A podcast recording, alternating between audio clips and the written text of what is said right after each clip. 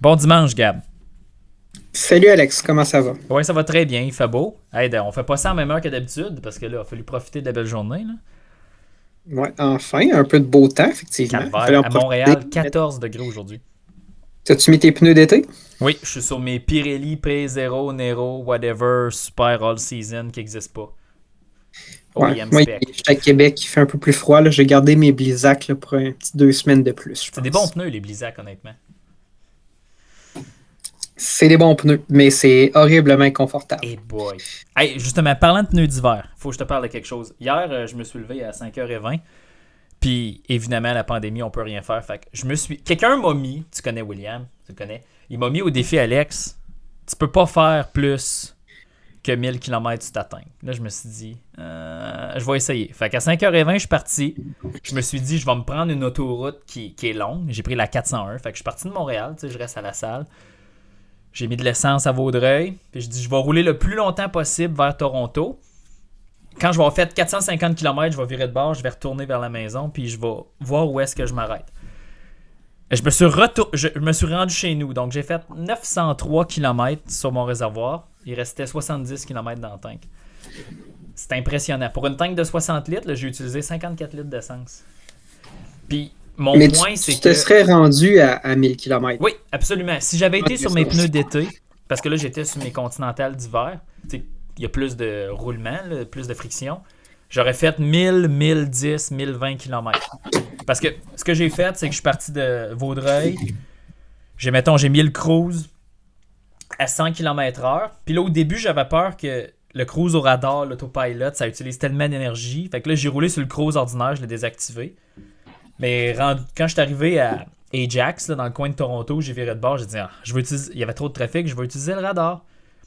Puis ça faisait pas de différence. Mais tabarouette, ça paraît que rouler à 100, c'est vraiment économique, peu importe la voiture.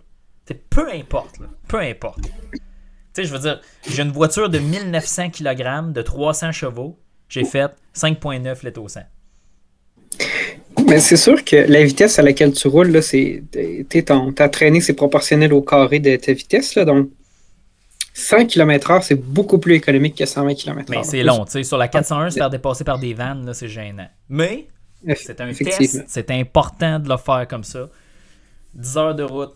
Mais pourtant, tu sais, je l'ai calculé, avoir roulé 120, donc parce que ma vitesse moyenne à la fin de ce 900 km-là était de 97 km/h. Puis je t'ai arrêté peut-être quatre fois pour m'acheter un café, m'acheter quelque chose à manger, puis aller aux toilettes, mettons. Fait c'est raisonnable comme vitesse. C'est pas comme si j'avais roulé 80 km de moyenne. Mais si tu roules 120, ta vitesse moyenne va être genre 110. Ça veut dire que mon voyage aurait pris 20 minutes de moins. Non, c'est peu, peu différent. Mais dans ta tête, ça va pas je m'ajuste sur la vitesse à laquelle roulent les camions. Au Québec, ils sont tous limités à 105 km/h. Fait que ça minimise le fait de dépasser de se faire dépasser. Là. Ouais, c'est ça. Mais je te dirais que sur la 401 à 100 km/h, t'es dangereux pour les autres. Tu sais, c'était bizarre des fois. J'étais comme. Parce que le monde roule 130, 137, 138 facile sur la 401. Mais bon. Ça roule vite en Ontario. au moins, c'est trois voies de large sur le trois quarts de la distance. Ça fait que c'est correct. Anyway.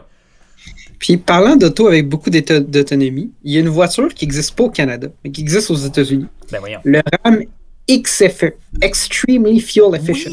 c'est quoi oui, c'est avec le 3.6 puis le e-torque, ça.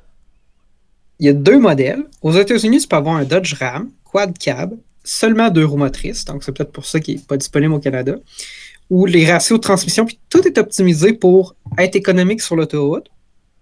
La version à essence, fait 9 litres au 100. La version diesel, selon le PA, fait 7,1 litres au 100. Eh, mais 7,1, Gab, c'est genre. C'est quoi C'est 36 000 au gallon, ça? C'est vraiment. Peu Puis, même avec le, réservoir d'essence qui n'est pas le plus gros, parce que souvent dans les camionnettes planirandeurs, tu as un réservoir de un peu moins que 100 litres, puis un modèle avec un peu plus de 100, 120 litres. Ben, même avec le réservoir d'essence qui est le plus petit, tu peux faire quelque chose comme 1350 km. c'est bon. C'est 33 000 au gallon, je viens de calculer. c'est bon pour un pick-up. 33 000 au gallon. Oui, mais pas disponible au Canada, malheureusement.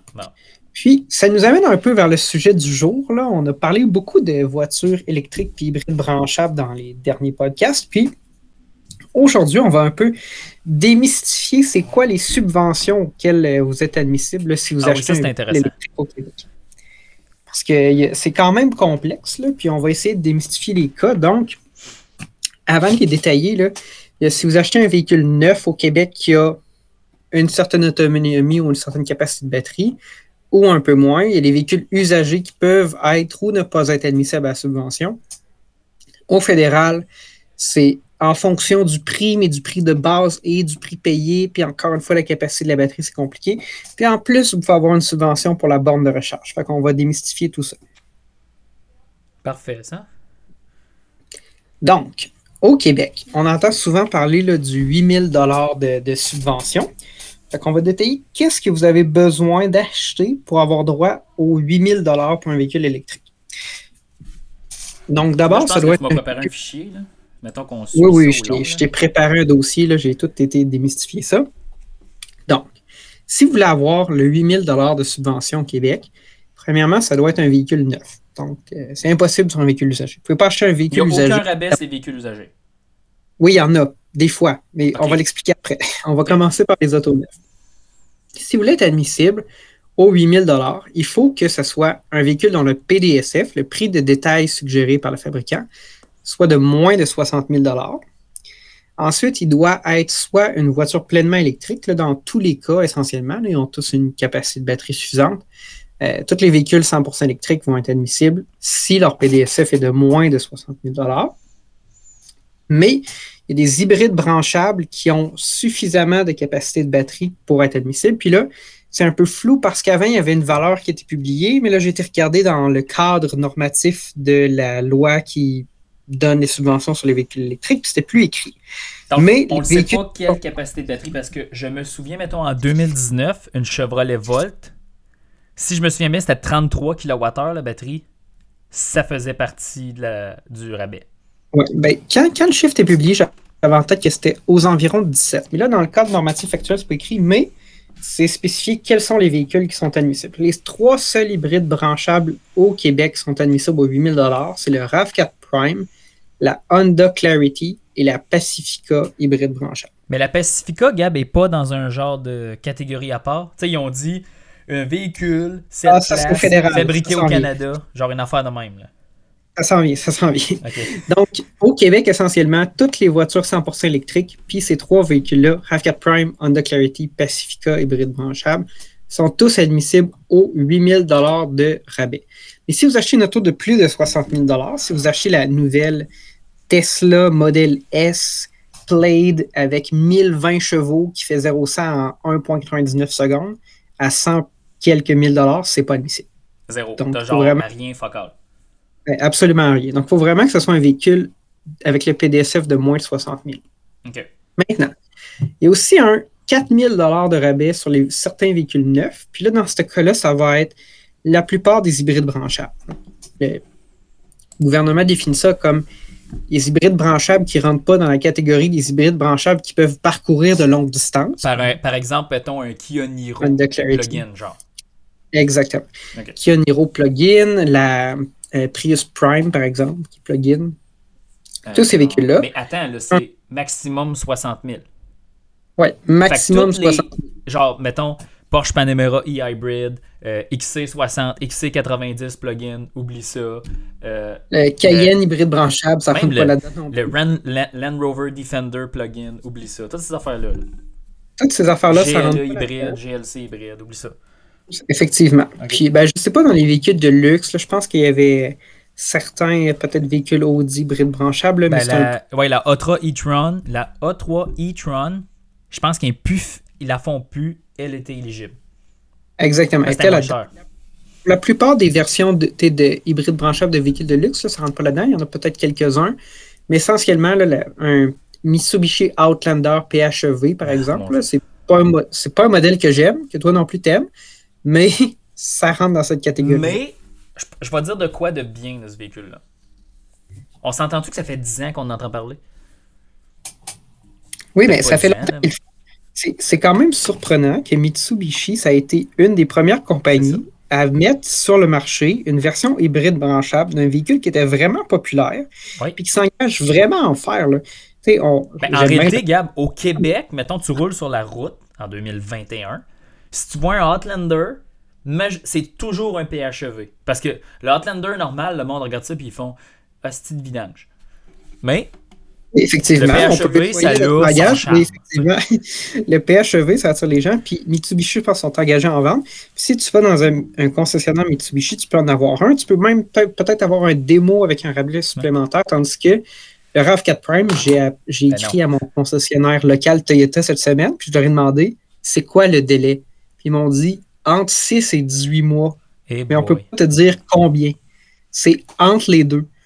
Euh, fait que, tu sais, c'est- je veux dire, c'est- dur, là, planifier tes choix automobiles si tu as un an d'écart entre la date de réception possible Ben oui. de ton véhicule. Puis c'est important de noter, tu sais, que le RAV4, le RAV4 qui est vendu en Amérique du Nord, il y a deux usines qui le fabriquent euh, à Woodstock en Ontario et à Cambridge en Ontario, là où la Corolla était fabriquée avant, maintenant elle est fabriquée au Mexique. C'est les deux usines qui sortent 95% des, des RAV4 dans le monde. En réalité, le RAV4 Prime est fabriqué dans une usine Lexus au Japon en- à la main en petite quantité. Fait que c'est pour ça que c'est compliqué le RAV4 Prime. En réalité, l'équipement pour le- l'assembler et la chaîne d'approvisionnement pour approvisionner les batteries n'est pas encore au Canada. Parce qu'en réalité, dans un monde, dans un, dans un univers assez rapproché, le RAV4 Prime va être assemblé sur la même ligne que tous les RAV4 hybrides et à essence en Ontario, dans les deux usines qui sont peut-être à 50 km de différence. hein. Parce qu'en réalité, le véhicule le plus assemblé au Canada, c'est le RAV4. Et c'est le véhicule le plus, euh, le plus vendu en Amérique du Nord si tu comptes pas les, les camionnettes. Effectivement. 950. Encore une fois, si on enlève les camionnettes. Radar, c'est ça. C'est le véhicule le plus vendu qui, je pense, rattrapé la Camry là, qui était première euh, jusqu'à quelques temps. Ben, tu sais, j'aime pas le RAV4, mais c'est quand même que ça reste que c'est fait au Canada par des Canadiens. C'est un véhicule de qualité. Fait que, tu sais, ça, faut être fier de ça quand même. là. Un Exactement. RAV4 acheté en Angleterre, ben, il est fait au Canada. Ça, c'est quand même le fun. ça. On peut être fier de ça quand même. Ça nous amène à la prochaine catégorie, les véhicules usagés. C'est là que c'est compliqué. Parce Ouais. qu'il y a une subvention, mais je vais vous expliquer pourquoi ça ne changera absolument rien sur le prix que vous allez payer. En fait, au Québec, si tu achètes un véhicule hybride branchable ou électrique, là, qui rentrerait dans l'équivalent de la catégorie de la subvention de 8000 mais qui est usagé et qui va être immatriculé pour la première fois au Québec, Ben là, ça marche pas. sur Oui, il va être 4000 usagé. de subvention. Mais il va être usagé si il a été, par exemple, vendu en Ontario. Ben, disons qu'il est loué en Ontario pendant trois ans ou quatre ans. Puis ensuite, ce véhicule-là, il a été acheté à l'encan par un concessionnaire qui l'a amené au Québec, puis l'a affiché, puis te le vend. Il est admissible à une subvention de 4000 Mais là, ça veut dire que tous les véhicules qui ont été vendus au Québec, qui sont dans la même catégorie, qui ont été vendus au Québec neuf et qui donc ont déjà été immatriculés au Québec, ne sont pas subventionnés. Ok, attends une minute, je vais faire une situation. Un genre de monsieur qui achète tous les condos à Toronto puis qui a une Panamera 4S e-hybrid, mettons. Il l'a acheté là, à Markham. non, c'est pas dans la catégorie parce que Ah, je ok, pense non, que ça compte pas. c'est- Ah, j'ai pas vu si c'était écrit qu'il fallait que ça respecte le 60 000 de PDSF, mais je peux te garantir que la, Pana- la Panamera e-hybrid quelque chose était pas dans la liste. Ah, bon. Fait que ça Ils sera pas un monsieur même- chinois, ça va juste être un genre, ça va être genre John Bloke de, de Hey, genre peu importe. le- Bowmanville avec sa La, la PHEV. personne qui a acheté son véhicule, mettons qu'il l'a retourné au concessionnaire, le concessionnaire l'a vendu à l'encan au Québec, à un concessionnaire québécois, ce concessionnaire-là le vend, puis là, il va être admissible à un 4000. Mais si il a pas été, s'il a été vendu initialement au Québec, puis a déjà été immatriculé au Québec, c'est vraiment l'immatriculation au Québec qui est comme le facteur clé. Là, il n'est pas admissible parce que le gouvernement ne veut pas subventionner deux fois la même voiture. Mais ça, ça fait fait que il n'y a absolument aucune différence de prix. Puis j'ai fait une comparaison. J'ai été voir, disons, une Nissan Leaf 2018, qui est, je crois, l'année où le, la distance que tu peux parcourir, l'autonomie t'a augmenté. Faut que tu fasses attention, Gab. T'as la Leaf, t'as la Leaf Plus. Parce qu'il y a une batterie de genre 30 kWh puis il y a une batterie de genre 50 quelques. Ça dépend. Ouais, mais là, j'ai comparé le même modèle. Puis, pour un modèle 2018 équivalent, j'en ai trouvé une subventionnée avec 41 000 km de, au compteur, qui était à vendre 23 995, incluant le rabais de 4 000. Et j'en ai trouvé une qui était aussi à vendre par un concessionnaire, qui n'était pas subventionnée, mais qui était 22 863. Mais qui avait un peu plus de 50 000. Donc, au bout de la ligne, la réalité, c'est que le marché, c'est de l'offre et de la demande.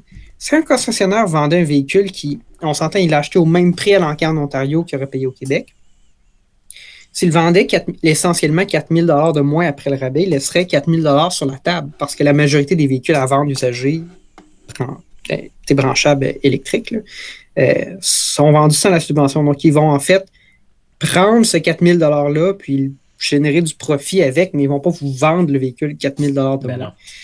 Donc, ça ne change rien pour vous, en fait. Donc, oui, il y a une subvention pour les véhicules électriques usagés s'ils sont immatriculés pour la première fois au Québec, mais de ce que je vois, là, puis de ce que j'observe depuis un bout, ça n'a absolument aucun effet sur les prix des véhicules usagés. OK. Mais là, il y a un rabais fédéral là-dedans. Oui, oui, oui. Là, on embarque sur le rabais fédéral. Donc, tout ça, c'était pour le Québec. Ensuite, au fédéral, il y a deux rabais possibles. En fait, trois, là, parce qu'il y a zéro. Donc, si c'est un véhicule qui a une batterie de, là, c'est clair, plus de 15 kWh. Donc, encore une fois, RAV4 Prime, euh, ensuite, euh, la Volt, elle était dans cette catégorie-là. La, la Bolt est là, clairement. La, Clarity. Euh, tous les véhicules qui sont purement électriques peuvent rentrer dans cette catégorie-là de plus de 15 kWh. Le prochain critère, c'est lui qui est curieux. C'est le PDSF du modèle de base doit être inférieur à 45 000 mais le prix de la voiture que tu achètes peut être égal à 55 000 ou dans le cas d'un véhicule de 6 passagers et plus. Ou fabriqué au Canada. Ah, je suis plus sûr que c'était fabriqué au Canada. C'est 55 et 60. Ça, c'est la clause Pacifica. Donc, une Pacifica, comme ça a plus de passagers, le PDSF du modèle de base peut être de 55 000 avec le prix du modèle que tu achètes de 60 000. Puis tout ça, c'est quand même tordu un peu. Là. Puis ça, parce que ça vient affecter les prix. C'est à cause de ça que le modèle de base du RAV4 Prime coûte comme 44 995 Puis il y a plusieurs voitures dont le modèle de base est de 44 995 pour permettre cette subvention-là de 5 000 Puis Tesla, avec la modèle 3 Standard Range, qui n'existe hmm. pas sur leur site web, parce que les, Tesla, c'est Standard Range. C'est seulement par téléphone. Puis Long Range. Ben, probablement que si vous allez dans un concessionnaire Tesla, vous pouvez acheter la Tesla Model 3 Standard Range sur commande spéciale que jamais personne n'a acheté, qui, elle, coûte 44 995 puis qui a la même batterie que la Standard Range Plus. Donc, une batterie de 76 kWh Autour de ça. Peu importe. Mais que tu utilises seulement genre 30 à 150 km d'autonomie, exactement. Donc, par logiciel, elle est limitée à 150 km d'autonomie pour que le véhicule que tout le monde achète, qui coûte 53 000, qui est le Standard Range Plus, soit admissible à la subvention de 5 000 Donc, ça, c'est pour le 5 000. Il y a aussi un 2500. Ça, c'est pour les véhicules, essentiellement, ça va être des hybrides branchables qui ont une batterie de plus de 7 kWh. Genre le, Kia Niro. Comme le Kia Niro hybride branchable, euh, comme la Prius Prime, ben là, si le PDSF est de, du modèle de base est de moins de 45 000, mais que le prix que vous, vous payez est de moins que 55 000, puis même affaire pour l'équivalent d'une Pacifica, mais là, il n'y en a pas qui rentrent là-dedans, ben là, c'est 2500 de rabais. Et il n'y a pas de rabais pour les véhicules usagés au fédéral. Donc, ça veut dire que si on combine le, 4, le 8000 du provincial puis le 5000 du fédéral, on peut aller chercher jusqu'à 13 000 de rabais. Ce qui n'est pas négligeable du tout. Ce qui est très, très substantiel et, il faut mentionner, c'est un rabais après les taxes. Donc, en fait, ce n'est pas vraiment 8 000 ou 13 000 ou 5 000, c'est comme ce montant-là après taxe. Fait qu'on divise par 1.14965. Ça vous donne le vrai rabais, mais tout ça, c'est un peu tordu. Là. Essentiellement, ça peut être quand même extrêmement Non, mais en réalité, Gab, si je comprends bien, c'est le PDSF moins 13 000 après son taxe. C'est ça? Ou c'est on taxe, on enlève 13 000? On taxe et ensuite on enlève 13 000. Donc, en fait, là, disons le 8 000 du provincial, j'ai fait le calcul, ça donne environ le 6 900 de rabais équivalent. C'est comme si on appliquait 6 900 de rabais sur le prix avant taxe ou 8 000 sur le prix après taxe.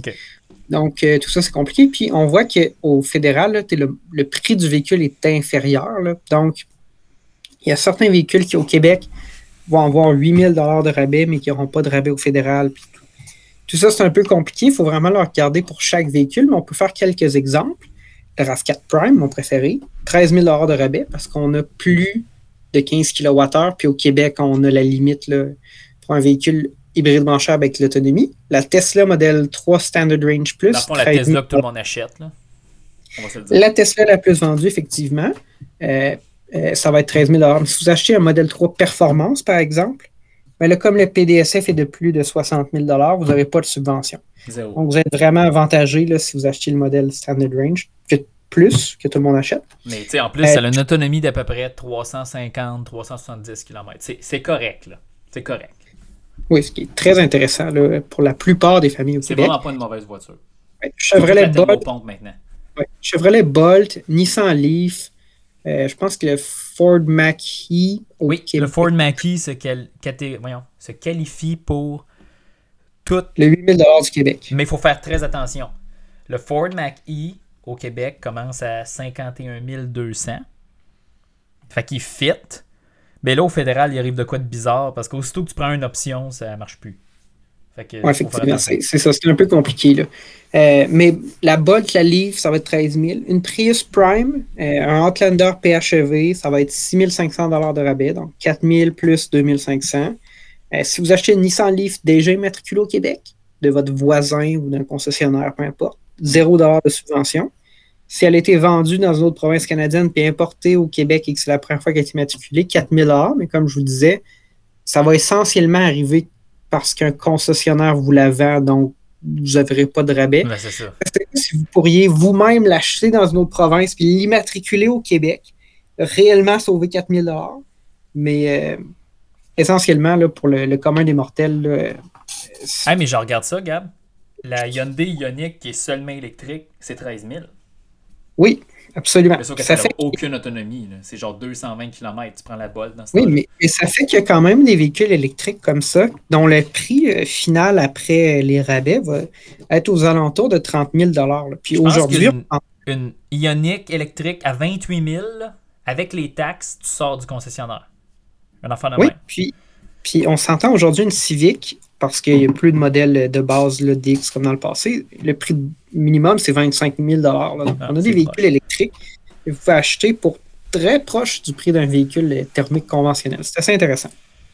Puis, dernière catégorie de subvention, ce n'est pas les véhicules, euh, parce qu'on bon, va éviter de parler des motos. Là, pour les, les motos puis les, motos, euh, les cyclomoteurs électriques, il y a des rabais au Québec, mais il y a aussi une subvention pour l'installation d'une borne de recharge. Là, moi, je n'ai pas de véhicule électrique. Il faut que je fasse venir un électricien chez moi pour autre chose cet été. Puis je me suis dit, Hmm, est-ce que je pourrais me mettre une borne de recharge, profiter de la subvention du gouvernement du Québec de 600 euh, Non. Non, il faut vraiment un posséder véhicule électrique? possédez un véhicule électrique. Puis si vous possédez un véhicule électrique là, au Québec, vous allez avoir un- pour l'installation puis l'achat d'une borne euh, 600 dollars de rabais. Puis dépendamment de la borne que vous choisissez, ça- puis de l'installation, puis la distance avec votre panneau électrique, ça va peut-être vous coûter 1500, 2000 dollars. Parce la- que- la borne Co- le Comme dit, cher aussi. mettons la borne la plus vendue, mettons sur Amazon, c'est la Siemens VC30 GRY HW. Anyway, c'est très allemand.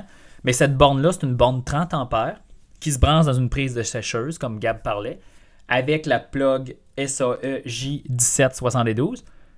Ça, c'est probablement le, le borne de recharge niveau 2 la plus populaire qu'il y a. C'est 671,50 sur Amazon, livré demain dans la région de Montréal. Donc, avec une installation de quoi? 200 250 dollars pour un électricien à peu près Non, c'est plus que ça. Les installations, ça va être euh, comme entre 500 et 1500 dollars, dépendamment de la complexité.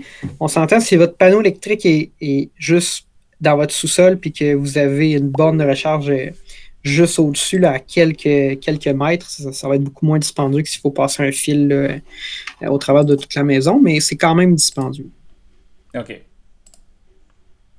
C'est sûr que c'est pas l'idéal, mais quand même, la borne est complètement subventionnée quand on regarde ça. Tu sais, à 671 dollars. Ben, ça peut couvrir presque la moitié de l'installation si euh, vous avez un cas pas trop complexe. C'est ça un peu qui démystifie là, les, les, les, subventions auxquelles on a accès. Au Québec, c'est un des programmes les plus généreux.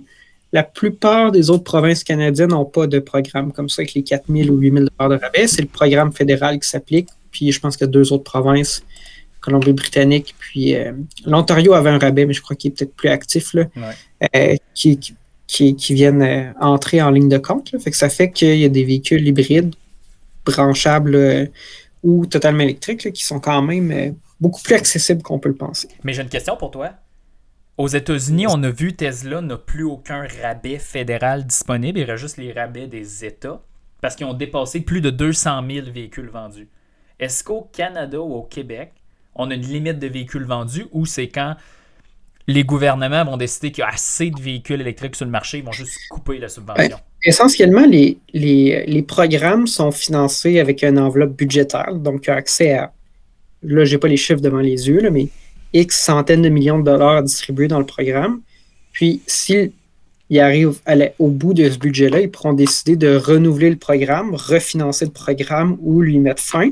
Je sais qu'autant au Québec qu'au Canada, les voitures électriques se vendent plus vite que ce qui avait été initialement considéré dans les programmes.